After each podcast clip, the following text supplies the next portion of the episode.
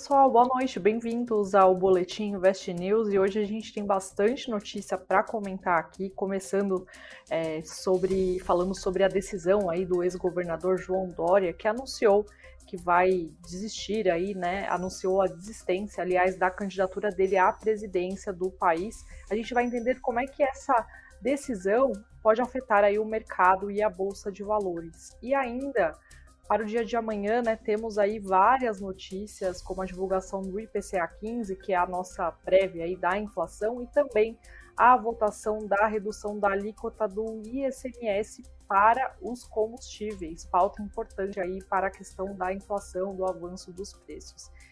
E hoje também a gente tem enquete aqui, então vote em qual papel você gostaria que a nossa analista aqui, a Ângela Tosato, comentasse para vocês, então não deixem de participar aqui no nosso chat, comentem bastante. E, além da Ângela, o Edu também está aqui com a gente hoje. Temos uma dupla da pesada aqui. Boa noite, pessoal. Boa noite, Érica. Boa noite, Ângela. E boa noite, pessoal que está acompanhando a gente para mais um fechamento. Vamos comentar mais esse dia onde né, a gente estava até acostumado a ver notícia negativa relação ao mercado e aparentemente aqui, pelo menos o índice Bovespa conseguiu ter um dia relativamente mais tranquilo, né? Exato, Edu. Depois eu vou fazer a análise do, do gráfico do Ibov, gente. Então, boa noite, Edu, Hélio, pessoal que está nos assistindo também. E vamos lá para mais um boletim cheio de novidades e bastante, bastante gráficos hoje. Opa, é isso aí, Angela. Bastante. O pessoal tem que ficar ligado aí até o final do boletim, que hoje tem bastante coisa. Bom, a gente começa por essa notícia do ex-governador de São Paulo, o João Dória, que anunciou a desistência da sua pré-candidatura à presidência da República pelo PSDB na eleição que ocorre agora em outubro. E a expectativa agora é que a sigla apoie a candidatura da senadora Simone Tebet, que é do MDB, como opção aí para a terceira via. A gente sabe que decisões políticas também afetam né, o mercado financeiro de uma, de uma maneira geral, mas eu queria te perguntar, Edu, começando, né, para já passando aí a bola para você, se você acredita que essa notícia ela pode impactar de alguma forma aí o mercado, os investimentos, enfim, queria saber qual que é a sua avaliação. Uhum. Ela impacta bem pouco, né? Então, como a gente fala, uma, um tipo de notícia dessa que não mexe muito o mercado, a gente diz que não fez preço, né? Isso porque é, eu acho que se fosse o Lula falando que não ia disputar ou o Bolsonaro, aí sim o mercado ia chacoalhar bastante, né? Então, no primeiro momento não impacta tanto, mas é muito provável que a gente veja agora, pelo menos é o que eu penso, né? É, que os dois candidatos que estão na frente, o Lula e o Bolsonaro, eles venham a intercalar entre ter, é, eles terem momentos onde eles reforçam as ideias da, dos eleitores base dele e de, de, cada um deles, né? E que eles também alternem entre momentos em que eles tentem ser mais uh, ligados para a ideologia do centrão, para angariar esse, esse, todo essa massa de eleitores que estava escolhendo uma terceira via. Então, é, infelizmente, a gente conhece também. É, tem até aquele ditado que se todo mundo que falasse que é, eu só vou votar em um para tirar o outro, votasse realmente num candidato, por exemplo, de terceira via, é, talvez esse candidato até tivesse uma chance, mas a terceira via, com o que a gente vê na, nos resultados das pesquisas, é, eles não têm um candidato unificado, então são alguns nomes ainda, né? Então o Dória acabou até saindo dessa disputa, mas ainda assim é um, digamos assim, um market share bem pequeno ali de eleitores, né? Então, infelizmente, agora esses eleitores eles vão ou migrar um pouco da parte para essa terceira via, provavelmente a Tebet, né? Mas eu acredito que uma boa parte dos eleitores, por exemplo, do Dória e da terceira via que não chegou a se consolidar, eles possam agora realmente considerar votar ou no Lula para tirar o Bolsonaro ou no Bolsonaro para tirar o Lula. E aí é aquela coisa, no curto prazo, então hoje não afetou em nada os preços, mas no longo prazo eu não me surpreenderia de ver esse tipo de comportamento do Lula e do Bolsonaro, né, fazendo essa alternância entre comportamentos. Eu até separei aqui dois comentários que a gente recebeu de analistas do mercado, né, colegas aí de vocês, que está bem em linha também com o que você falou. Eu vou passar rapidamente aqui só para o pessoal também é, entender qual é a visão né, de outros especialistas do mercado. O André Perfeito, por exemplo, que é o economista-chefe da, da Necton, ele pontuou né, que a desistência de João Dória pode animar o investidor no sentido da construção de uma terceira via de centro-direita com mais chances. Mas ele diz o seguinte, abre aspas, devemos ver movimentações nas pesquisas em algumas semanas e isto pode atrapalhar em parte o desenvolvimento da campanha do presidente Bolsonaro, que terá que disputar votos com essa nova alternativa. Mas, no geral, o André Perfeito ele manteve a leitura do crescimento do Bolsonaro e apontou que a possibilidade de, de união aí das legendas, no entanto, não garante uma grande alteração no cenário de disputa que atualmente é extremamente polarizado aí entre Lula é, e Bolsonaro. Também é, selecionei aqui é, o comentário do Leandro Petro, Petrocas, eu não sei se é Petrocas ou Petrocas, que ele é sócio da Quantizit, e ele diz o seguinte: é, ele também acredita né, que, essa, que o impacto dessa decisão aí do Dória é mínimo. Ele, ele, diz, ele diz o seguinte, aqui abrindo aspas, o que poderia fazer preço no mercado é uma terceira via bem diferente, com um nome que não se imagina. Me parece que a candidatura do Dória não é fator determinante na formação de preço para ativos da Bolsa Brasileira, ao menos no primeiro momento ele estando ou não em cena, no caso do Dória, não é algo tão relevante como um nome aí diferente que soasse como novidade. Então, só para com complementar também aí a visão do Edu com esses dois analistas. E aproveitando, eu vou passar aqui para os outros dois assuntos que são bem importantes também para que estão aí na agenda econômica de amanhã. Um deles é a divulgação do IPCA 15, que é a nossa prévia da inflação referente ao mês de maio, que será divulgada pelo IBGE.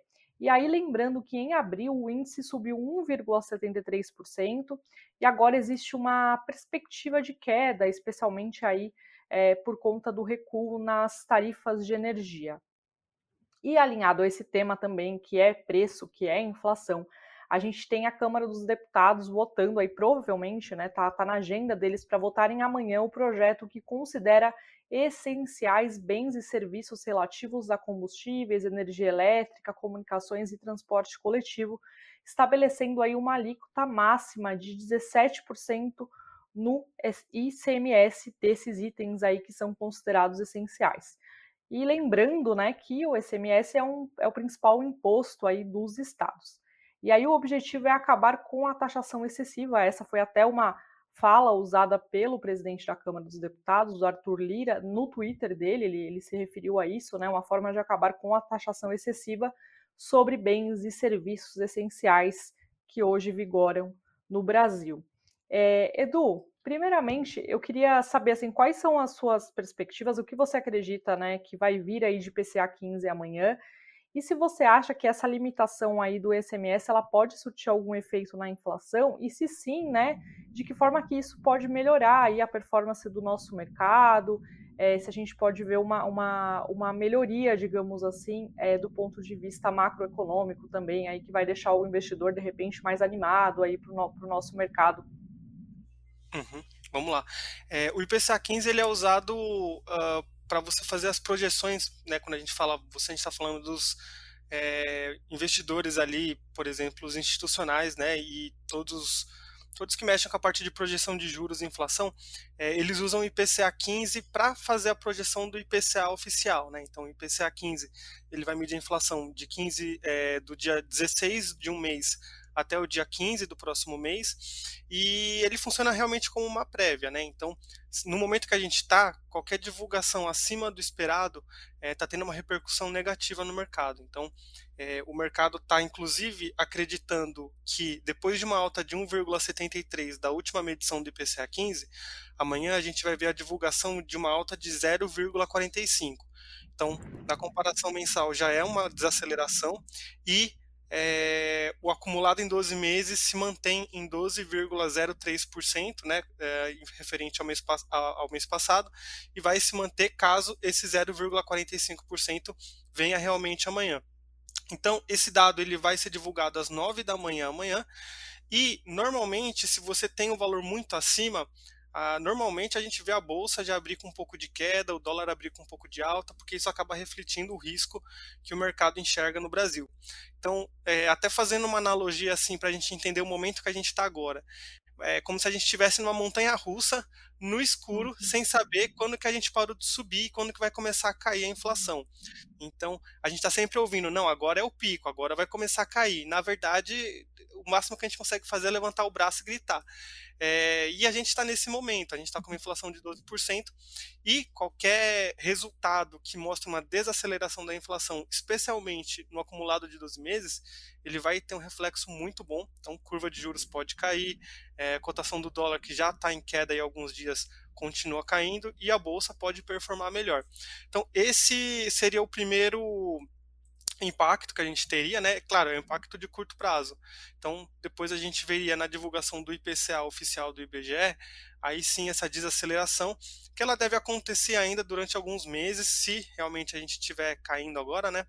É, e aí vai ser uma longa caminhada até a gente chegar é, na, na meta do Banco Central, que está por volta de 3, 4%. Tá? Então, mesmo assim, é uma primeira notícia que pode ser boa amanhã, mas é o primeiro passo em direção a uma inflação mais controlada. Eu, particularmente, não acredito que venha um, um resultado muito abaixo do que o mercado espera, justamente porque a gente ainda tem combustíveis que foram reajustados há pouco tempo, como o diesel, é, a gasolina ainda tem defasagem e o mercado de commodities ainda está bem aquecido. Então, eu acredito que a gente ainda vai sofrer bastante no curto prazo. Claro que todas as tentativas do governo de controlar a inflação são válidas. Nesse caso, com a diminuição do ICMS, é uma tentativa válida, mas ela não vai resolver a situação. Ela vai, no máximo, ali é, melhorar em alguns pontos percentuais. Se eu não me engano, chega a ajudar é, no IPCA é, um pouco mais de um ponto percentual essa diminuição que pode ter do ICMS. Então, toda ajuda é bem-vinda, claro, mas a situação ainda é bem preocupante. É, é igual você comentou, é bem-vindo, mas não vai é, tirar a gente desse problema né, de inflação alta. E até separei aqui comentários do pessoal, né? O Olivaldo Silvestre, ele diz que Dória é um nome fraco para mexer com a bolsa nesse momento. E é bem isso que os analistas também interpretam. O Francisco, falando aqui de você, Edu. Edu é analista fundamentalista, analista técnico e analista político. Edu é um canivete suíço. Comentário aí sobre o Edu. É isso aí. Agora eu vou passar para as notícias do dia, fazendo um resuminho aqui bem rápido para vocês do que, que aconteceu hoje. Bom, começando pela Enel, que é a Agência Nacional de Energia Elétrica, ela analisa adiar os reajustes das tarifas da CEMIG, lembrando que a CEMIG é a empresa de energia que atua em Minas Gerais, é, onde se concentra a base eleitoral do presidente do Senado, Rodrigo Pacheco. Os reajustes deveriam entrar em, entrar em vigor a partir do dia 28 de maio, mas a diretoria da agência julgará na terça-feira a ampliação do prazo de vigência dos valores praticados atualmente. Essas são informações aí do, do broadcast, que é um sistema de notícias do Estadão, né? É, e, e eles apuraram que as tarifas atuais devem ser mantidas por ao menos duas semanas. Então tem uma questão aí política, né, para se manter essas tarifas ali no estado de Minas Gerais. Passando agora para o mercado corporativo, hoje tivemos a Enalta disparando 7%, né, mais de 7%, negociada a R$ 21,18. A petrolífera informou que decidiu não prorrogar as negociações exclusivas com a Caron Energy para a venda de 50% de participação no campo de Atlanta. A empresa disse que a valorização do petróleo, aliada a outros fatores operacionais recentes, aumentaram o potencial de geração do valor do projeto. Também tivemos como destaque hoje a Enjoei, que não está no Ibovespa, né, mas a empresa acabou encerrando em queda aí de 6,39%. É, o brechó online acabou rescindindo o contrato de aquisição da Gringa, que é uma plataforma de revenda de artigos de luxo, depois que o valor financeiro da opção de direito de retirada por acionistas ultrapassou o limite previsto aí no acordo que eles tinham. Lembrando que a Gringa ela é uma empresa fundada pela atriz Fiorella Mateis e é uma plataforma online que atua na intermediação de revenda de artigos de luxo. A Enjoe anunciou o negócio em dinheiro e em ações em dezembro de 2021. Também tivemos notícias aí relacionadas à rede de laboratórios Aliar. Ela encerrou em leve queda hoje a ação da empresa de 0,3%, para negociada a R$ 20,14. E aí a, essa baixa ocorre depois da notícia de que a Comissão de Valores Mobiliários, a CVM, está investigando o potencial insider, insider trading de veículos de investimentos ligados ao investidor Nelson Tanuri durante aí o processo de aquisição da empresa de laboratório, segundo aí informações, né, documentos acessados pela Reuters. Então, foi uma informação divulgada pela agência Reuters. E aí, lembrando que o investidor Nelson Tanuri ele chegou a um acordo preliminar com os acionistas controladores da Aliar para assumir o comando da empresa. E agora sim, passando para o fechamento do dólar, hoje tivemos aí uma queda é, brusca né, de 1,41% da moeda americana negociada a R$ 4,80. E aí, antes da gente entrar nos próximos indicadores, eu chamo a Ângela aqui para comentar para a gente né, o que aconteceu aí com o dólar hoje. É, Ângela, fica à vontade aí para mostrar seus gráficos. Vamos lá então, Eri, vou compartilhar minha tela com vocês aqui novamente para falarmos um pouquinho do dólar. Então, gente, para quem está esperando o dólar, né, um nível um pouco mais baixo de preços, estamos indo lá, né? A gente viu então aqui há duas semanas atrás que o dólar bateu na média de 200, essa pontilhada de rosa que eu tenho aqui no meu gráfico. Então, o que, que acontece? As médias longas, elas sempre são uh, suportes e resistências mais fortes. Aqui, no caso, é resistência porque ela está acima do preço negociado. Então, o que, que aconteceu? Que o dólar bateu na resistência, né? Semana passada realizou bastante e abriu um setup vendedor ativado hoje, tá? A gente quer quando ele vira a média de 9 para baixo, então ele é aquele 9,1 de venda.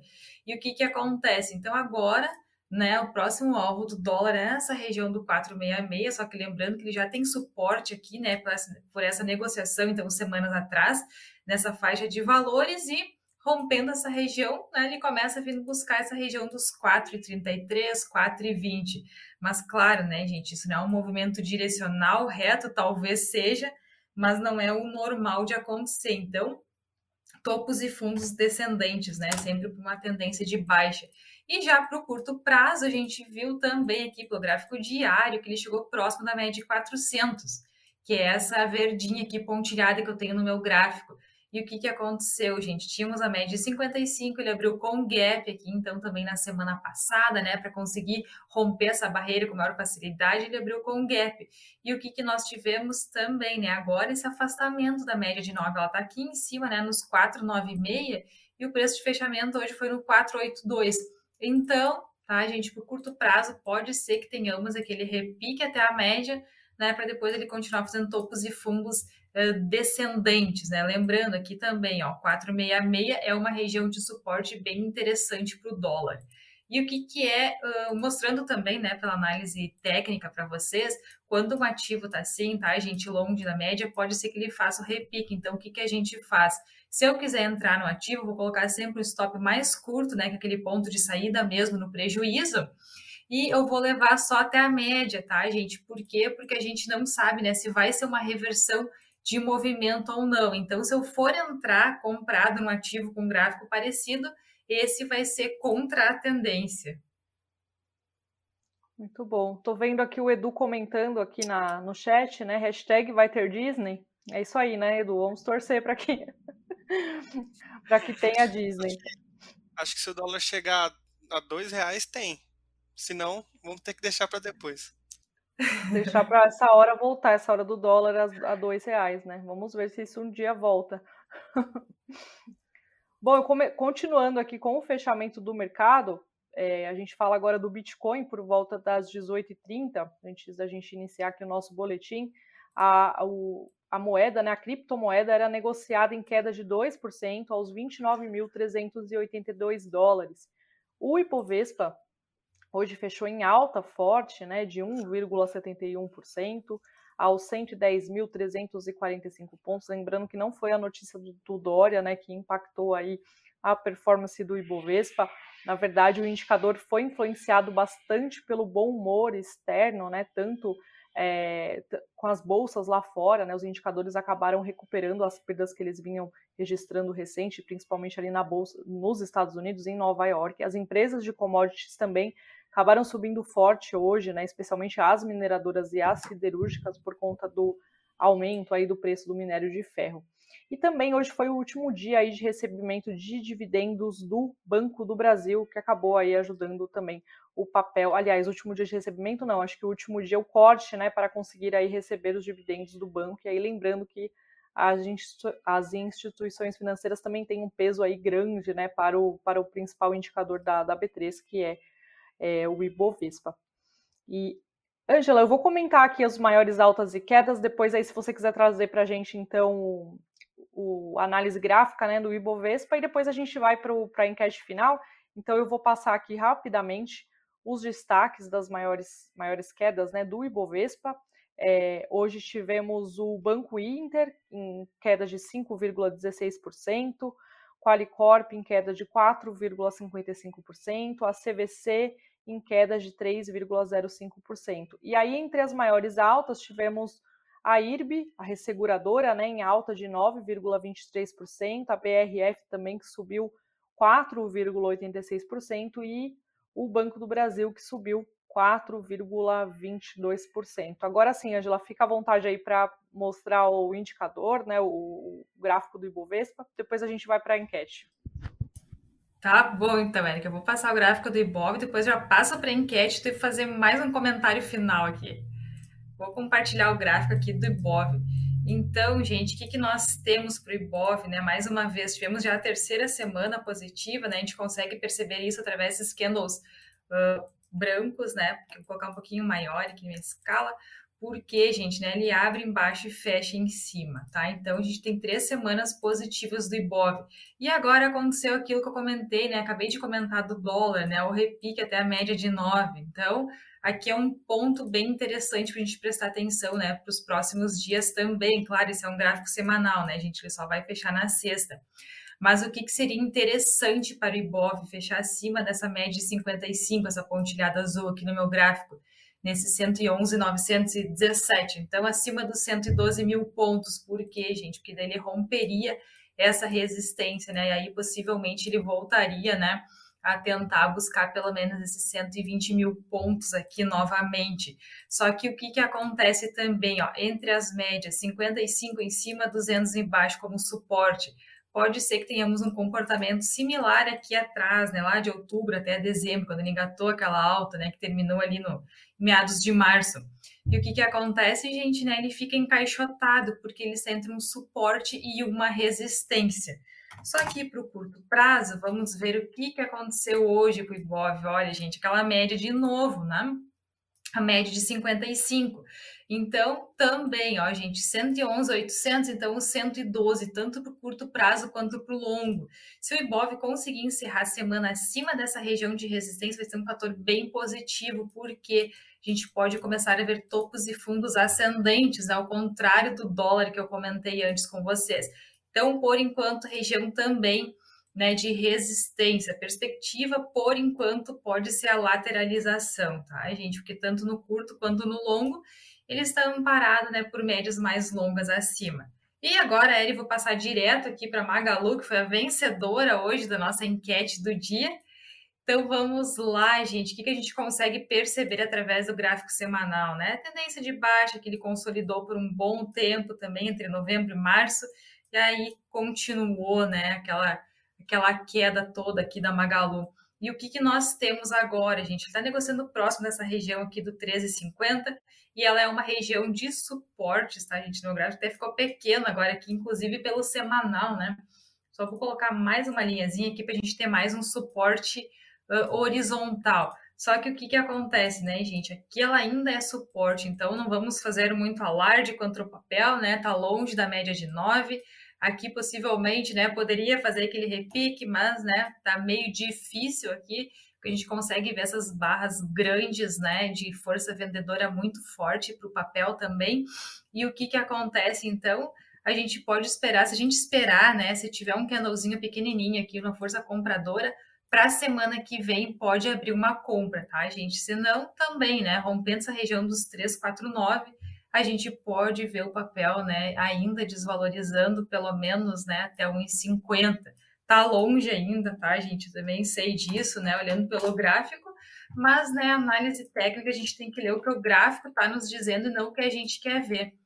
E para o curto prazo, tá, gente? Para os próximos dias, média de 9 no 394. Então, se ele vier aqui, é só aquele repique ainda, né? Não muda a tendência, não muda nada, nem para curto prazo. E uma resistência bem forte aqui no 5,29, mas também, né, do preço atual está longe. Então, foram essas as análises, Érica.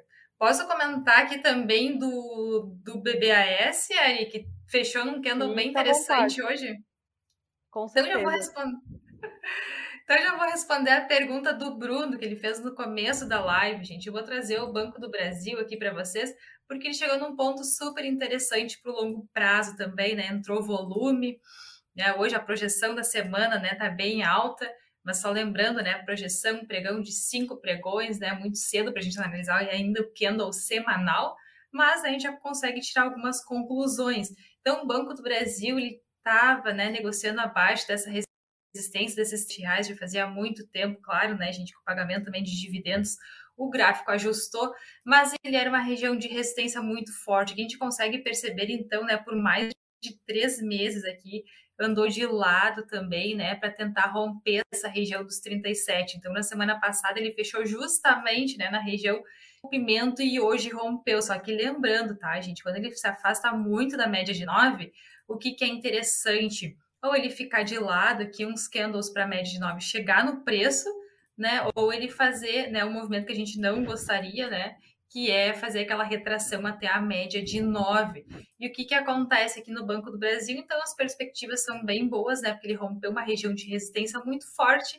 Agora a gente pode, né, ver o ativo indo primeiro, né, para essa região dos 42, alguma coisa, 43, e depois disso lá para a região do topo histórico dos 48. Também não quer dizer que ele vai ir, né, numa tendência reta, né, até aqueles 48, gente, mas, né, rompendo região de resistência, a gente consegue achar próximas regiões de resistências, né, imediatamente acima, para a gente ver até onde que o preço pode ir. É isso aí, Angela respondeu então o comentário aqui do pessoal pedindo né, o gráfico do bebê. Só para fazer aqui a nosso, o nosso fechamento, né, alguns comentários aqui do Paulo William. Votei na JBS, uma das blue chips do Brasil, mas Magalu tá valendo. Estou pensando em colocar 1% da carteira no tiro, porrada e bomba. Pessoal aqui comentando né, a enquete de hoje. O Luiz Amamura é, respondendo aí ao próprio Paulo, né? Acho que dá para apostar é, na Magalu agora com preço baixo. No futuro ela sobe aí baixa aquele arrependimento de não ter comprado ela no preço baixo. É isso aí, gente. Não sei se vocês têm algum comentário final, Ângela, Edu, algo que vocês queiram responder aí, que o pessoal tenha perguntado na, no, no, no chat nosso aqui. Eu acabei respondendo algumas perguntas que vieram, porque eu estava até com receio que não fosse dar tempo de responder, né? Mas para quem está pensando em Magalu, amanhã pode ser um dia de volatilidade justamente por conta do IPCA 15, tá? Então, se o resultado do IPCA 15 vier ruim, a Magalu pode sofrer ainda mais e se por acaso o IPCA 15 vier de uma maneira controlada, né, vier abaixo do que o mercado espera, a Magalu pode ser beneficiada. Não significa que é, mas a inflação é um componente muito importante ali quando você precifica uma varejista. Muito bom. É isso aí. Podemos encerrar então, gente, por hoje. Obrigada, viu, uhum. Ângela? Obrigada, Edu, mais uma vez aí pela ajuda de vocês. Valeu, obrigado. Um bom descanso para todo mundo. Desculpa, Angela. Capaz, Edu. Boa noite para ti, para pessoal que está nos assistindo e nos vemos na quinta, gente. Volto com o Murilo. Ó, oh, é isso aí, então. Bom, eu vejo amanhã, né? O pessoal tô de volta amanhã aqui no boletim. É isso. Obrigada aí pela audiência de todo mundo. Um beijão a todos. Tchau, tchau.